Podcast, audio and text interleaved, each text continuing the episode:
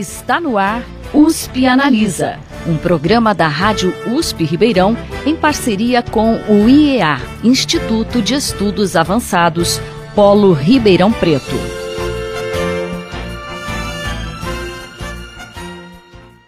A limitação dos recursos naturais e a necessidade de geração de negócios com mais prosperidade, vem crescendo a introdução de práticas ligadas à economia circular, que basicamente propõe o que a natureza já faz há milênios: o reaproveitamento de materiais, de forma que eles se mantenham no ciclo produtivo. Para discutir esse tema, o USP Analisa de hoje conversa com o docente da Escola de Engenharia de São Carlos e coordenador do Programa de Economia Circular da USP, professor Aldo Roberto Ometo, e com o oficial de Assuntos Econômicos da Conferência das Nações Unidas sobre Comércio e Desenvolvimento, a UNCTAD, Henrique Passini. Sejam bem-vindos ao USP Analisa. Muito obrigado. Muito obrigado. Eu gostaria de começar o programa pedindo para que vocês explicassem o conceito de economia circular. Muito obrigado, então, pela possibilidade dessa troca de ideias. O conceito de economia circular, na verdade, é um conceito em construção. Em construção desde os, das bases dessa visão é, circular. Então, nós temos escolas e áreas do conhecimento que trabalham desde a engenharia do ciclo de vida, a parte da gestão do ciclo de vida, ecologia industrial escolas mais ligadas à economia também, de performance, outras relacionadas a uma integração de todo eh, eh, esse sistema, como Cradle to Cradle. Então, na verdade, é uma área é, multidisciplinar no qual alguns princípios é, são introduzidos para que a gente comece a enxergar soluções é, e, e, e não somente a questão é, de resolução pontual de um problema, mas soluções sistêmicas. Então, o grande diferencial que ela traz é a mudança de uma transição da busca para sistema, para processos né, mais eficientes, mas para sistemas mais eficazes. Então, esse é o princípio básico que é, faz com que todas as, as, as ações e, e, e, os objetivos dentro é, da economia façam com que ela seja consequentemente circulares nas, nas suas operações, mas que modificam principalmente os modelos de negócios que existem a partir dessa visão sistêmica e da busca dessa efetividade sistêmica. No caso, o que um modelo de negócio deveria ter para ser eficaz? Bom, é, um modelo de negócio é, para ser, é, nesse caso, ter essa visão eficaz, ele precisa partir por, é, é, na busca de gerar mais valor por mais tempo e para muito mais usuários, para muito mais stakeholders, para os diversos ambientes no qual ele está inserido. Então, hoje a inovação ela não se dá nesse contexto somente entre a empresa e o seu cliente. O ambiente, portanto, de inovação que requer essas mudanças do modelo de negócio é um ambiente muito mais complexo, rico, e somente as empresas que conseguirem, né, e os negócios que conseguirem estar integrados e, e, e verificarem as diversas oportunidades da geração de múltiplos valores por mais tempo é que realmente vão conseguir essa prosperidade que a economia circular proporciona. Henrique, você queria comentar?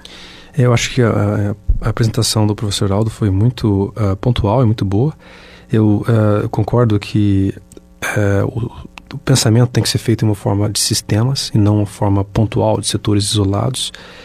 E também é importante é, é, sempre considerar os setores da economia que, onde existem oportunidades, né? sejam eles produtos né, que geram resíduos, e que, por que chamar resíduos de resíduos? Né? Resíduo é uma oportunidade, você pode pegar a, a cadeira quebrada, o eletrônico usado, a, o próprio resto de comida e achar maneiras de remonetizar, de reinjetar isso no ciclo a, produtivo da sociedade.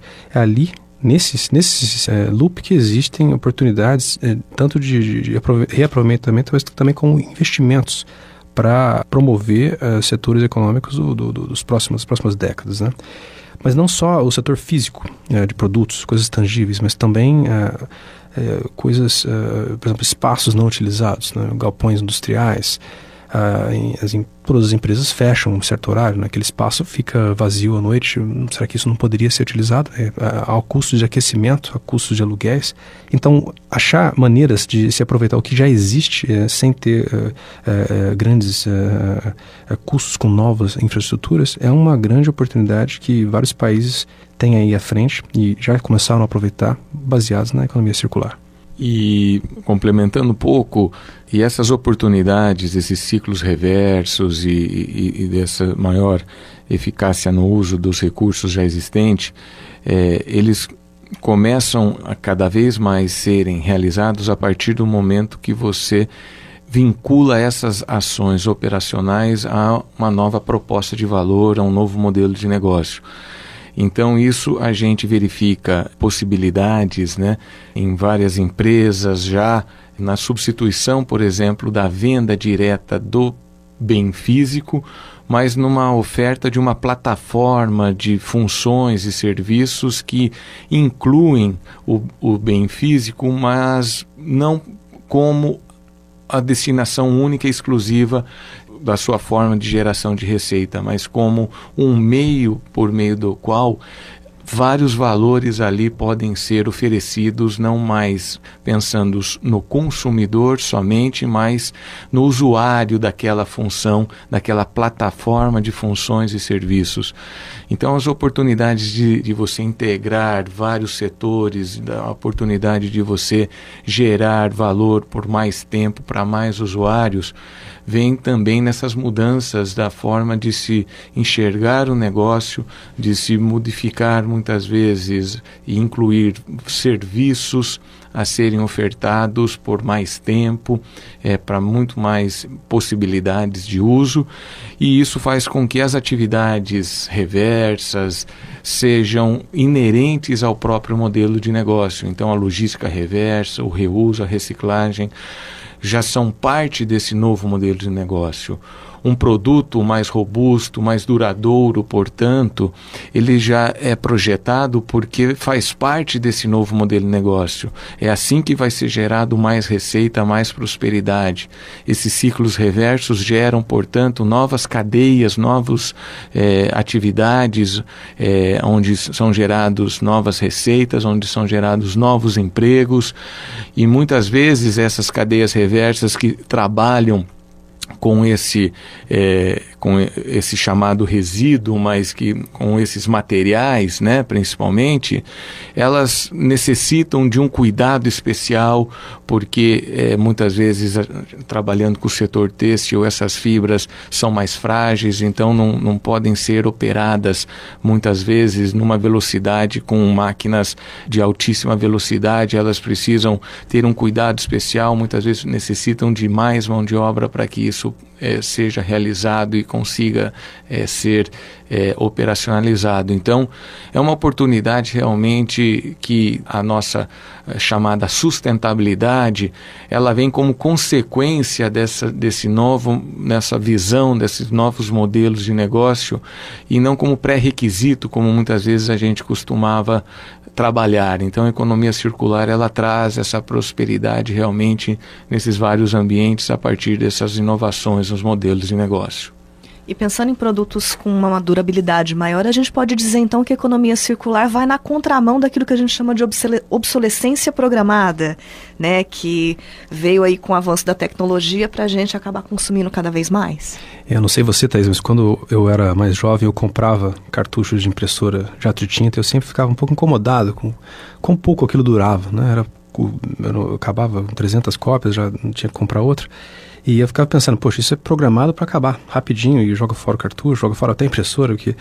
E, e como o professor Aldo mencionou, essa transição de, de ter um produto para ter um serviço, em vez de ter a impressora, você pode ter um contrato de impressão, em vez de ter a, a iluminação, você tem um, uh, ter a lâmpada, você tem um contrato de iluminação, em vez de ter o carro, você tem um contrato de acesso a transporte. Isso é fantástico, porque isso mata esse problema da, da obsolescência, da, da, falta de durabilidade de muitos produtos. Né? Você, empresa, oferecendo um serviço de transporte, você quer que o seu, seu carro, o seu ônibus, sua van, dure muito e não quebre, né? Mas você, talvez, como provedor da, do cartucho de tinta, você quer que aquilo quebre, seja trocado para gerar negócio. Então, é, é, essa é uma tendência muito interessante, com, com oportunidades de negócio e oportunidades ambientais enormes aí. Certo. A, a grande é, questão aí é justamente essa, essa mudança do nosso mindset, né? E, e, e essa questão cultural que muitas vezes a gente é, considera que para conseguir satisfazer aquela necessidade eu tenha que comprar um determinado produto, né?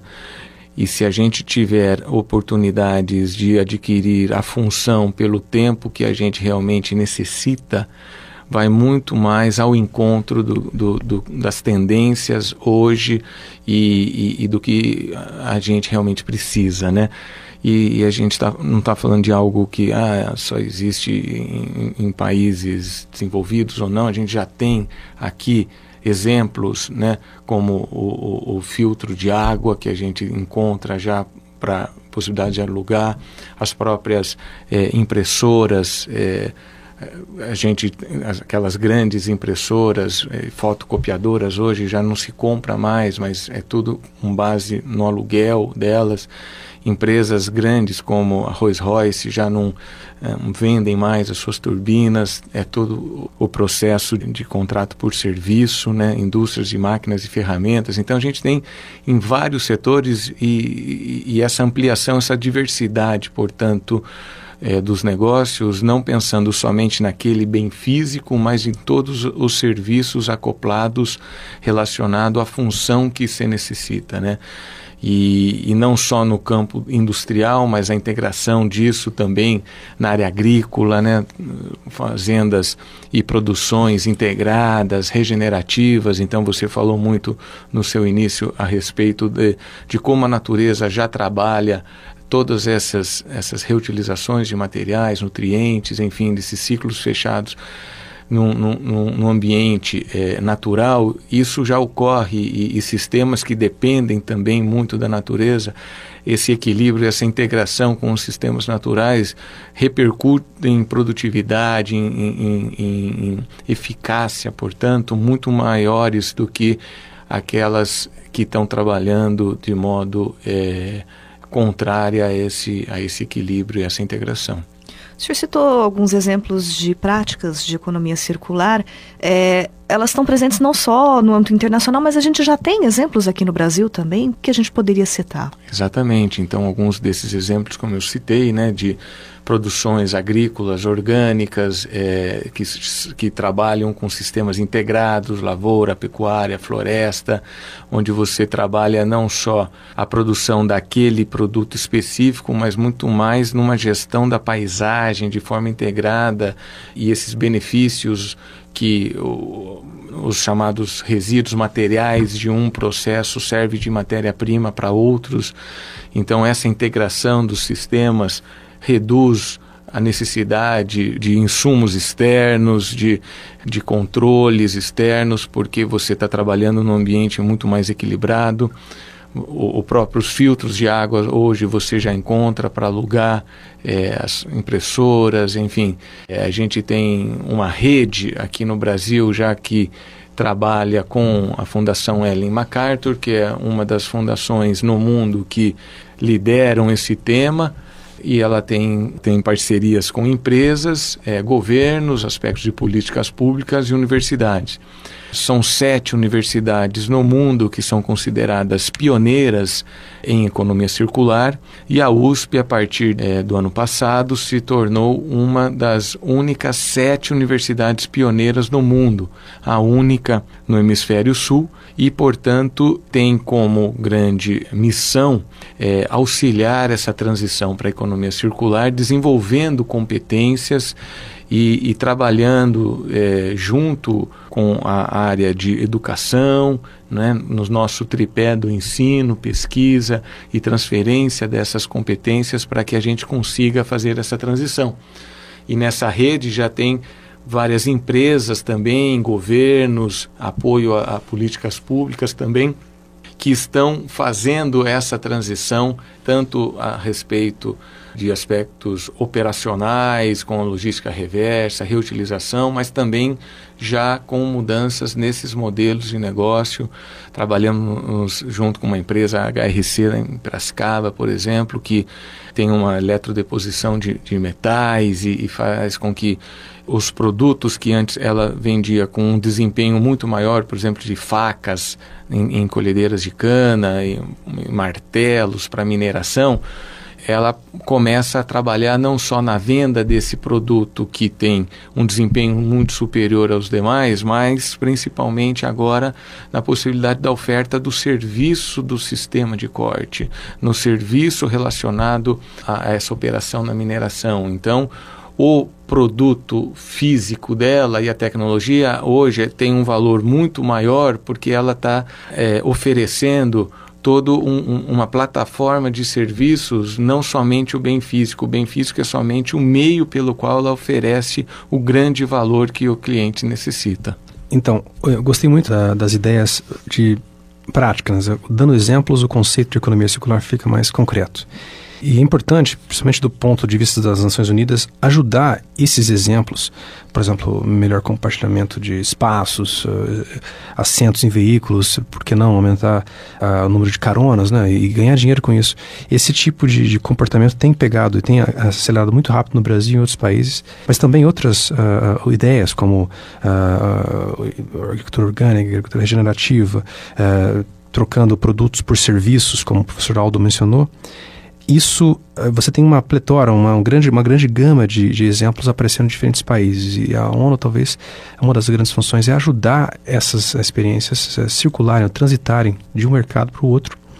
E porque a, as demandas são muito parecidas entre os países, né? principalmente porque nós trabalhamos com países que, que estão na fase de desenvolvimento ainda, e, e como Índia, China, Brasil, Laos, Tanzânia, e sempre existem uh, demandas por uh, opções econômicas que conservem recursos, que permitam novas fontes de renda para as pessoas e que, lógico, que tem, que tem um grande impacto positivo uh, ambiental para os países conseguirem cumprir as promessas ou os acordos ambientais internacionais, como o, Acordo de Paris.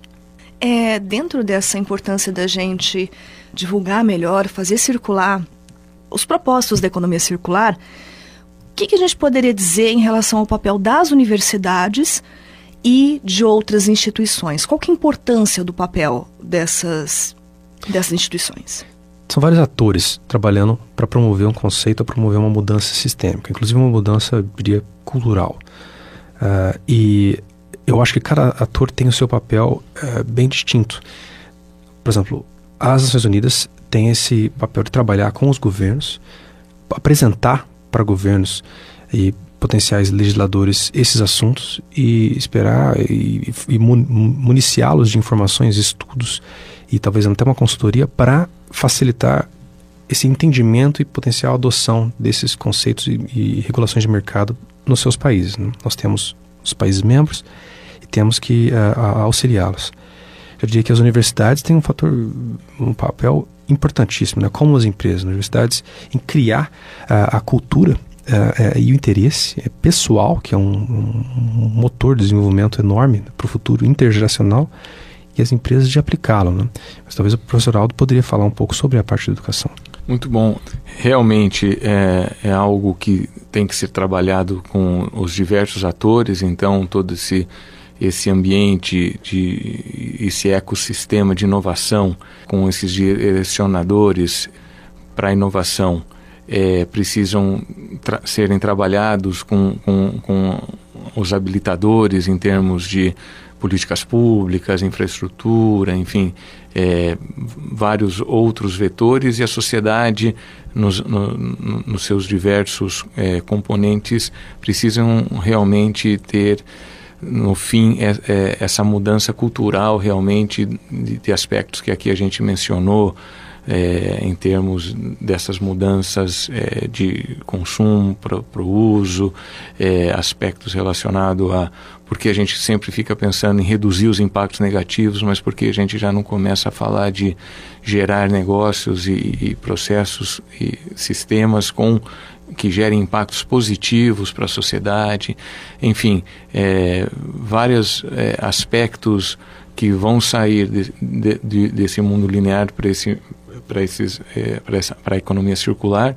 E a USP é, especificamente né que eu coordeno esse programa é, em termos de é, como uma universidade pioneira em economia circular junto à, à Fundação Ellen MacArthur e a gente está desenvolvendo portanto um programa é, transdisciplinar.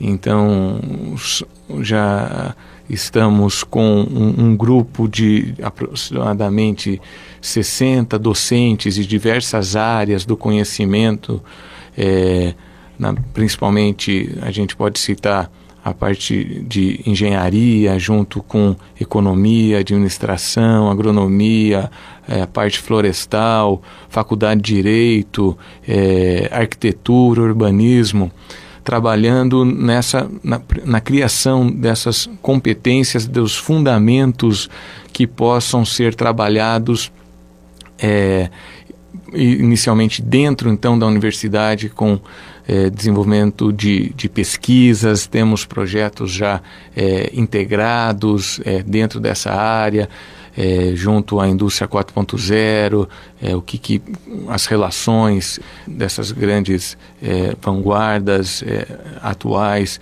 em termos de manufatura, em termos de, de processos agrícolas, florestais, sistemas integrados, então junto com a Exalc também. Então, são várias unidades da, da USP já trabalhando em forma conjunto, conjunta. Podemos é, destacar a Escola de Engenharia de São Carlos, Escola Politécnica na área de engenharia, a Exalc, é, a FEA, tanto em São Paulo quanto em Ribeirão, a Faculdade de Direito, né, o Instituto de Arquitetura é, de São Carlos, assim como a FAO também em São Paulo, enfim, e, e a IASH, é, várias unidades, portanto, trabalhando de forma integrada, de, compartilhando, dividindo, inserindo isso desde as disciplinas de graduação, de forma transdisciplinar, é, nas disciplinas de pós-graduação, nos programas de pós-graduação em cursos de extensão, de difusão, é, de especialização, então isso já está sendo desenvolvido, mas a partir dessa comunidade de práticas e dessa plataforma, portanto, que a gente está é, estruturando e desenvolvendo para é, um ambiente realmente de trabalho é, para conseguir essa, essa transição para a economia circular junto também à sociedade, ou seja, não somente internamente, mas esse trabalho junto com a sociedade, é, nas diversas organizações e nesse diverso contexto, como foi aqui já mencionado, com esses diversos atores, a USP não pode se furtar desse, desse papel é, de liderança junto a sociedade em, em, em, em, conectar essas pessoas, em fazer esse trabalho colaborativo realmente e de desenvolver é, junto essas competências, mas que não fiquem nas pesquisas é, internas na USP, mas que tenha realmente esse braço é, de transferência para a sociedade, de troca, e esse é o grande papel dessa nossa plataforma, desse nosso programa de economia circular, voltado, portanto, para essa transição para a sociedade é, como representantes na América Latina é, desse, desse movimento para a economia circular. O senhor comentou em relação a levar isso para a sociedade. É, pensando na questão das políticas públicas, uhum. Que, que a gente tem de políticas públicas hoje que podem servir como um fomento para a economia circular? Ou o que, que a gente precisa mudar em termos de políticas públicas para que a gente tenha mais iniciativas nesse sentido? É importante uh, lembrar que o, o, o, arsenal de políticas públicas convencionais pode ser remanejado, redistribuído na economia de forma a promover né, a, a melhor utilização de, de, de recursos e energia e espaços, né? Por exemplo, uh, uh, eu já morei em, países como a Bélgica, a Suécia, a Alemanha. É muito comum você ter uh, impostos sobre, sobre o, o, lixo residencial e você ter um, um, um alto custo no combustível de automóveis. Mas, por exemplo, o transporte público é, é frequentemente subsidiado e de alta qualidade. Então você está meio que estimulando uma, uma, uma, uma transição para um, um, um modo de viver, uma cultura, uma, uma, uma uh, um viver individual que é mais já uh, uh, circular.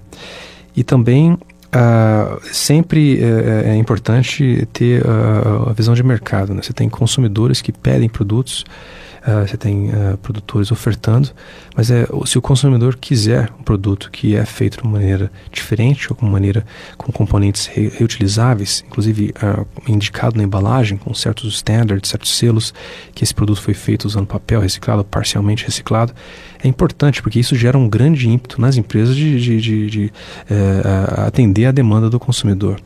Então, eu diria que eh, a questão é, não é desenvolver novos instrumentos ou novas uh, cenouras aí, ou chicotes econômicos. É, eles já existem, a questão é distribuí-los para promover a circularidade e não uh, o desperdício.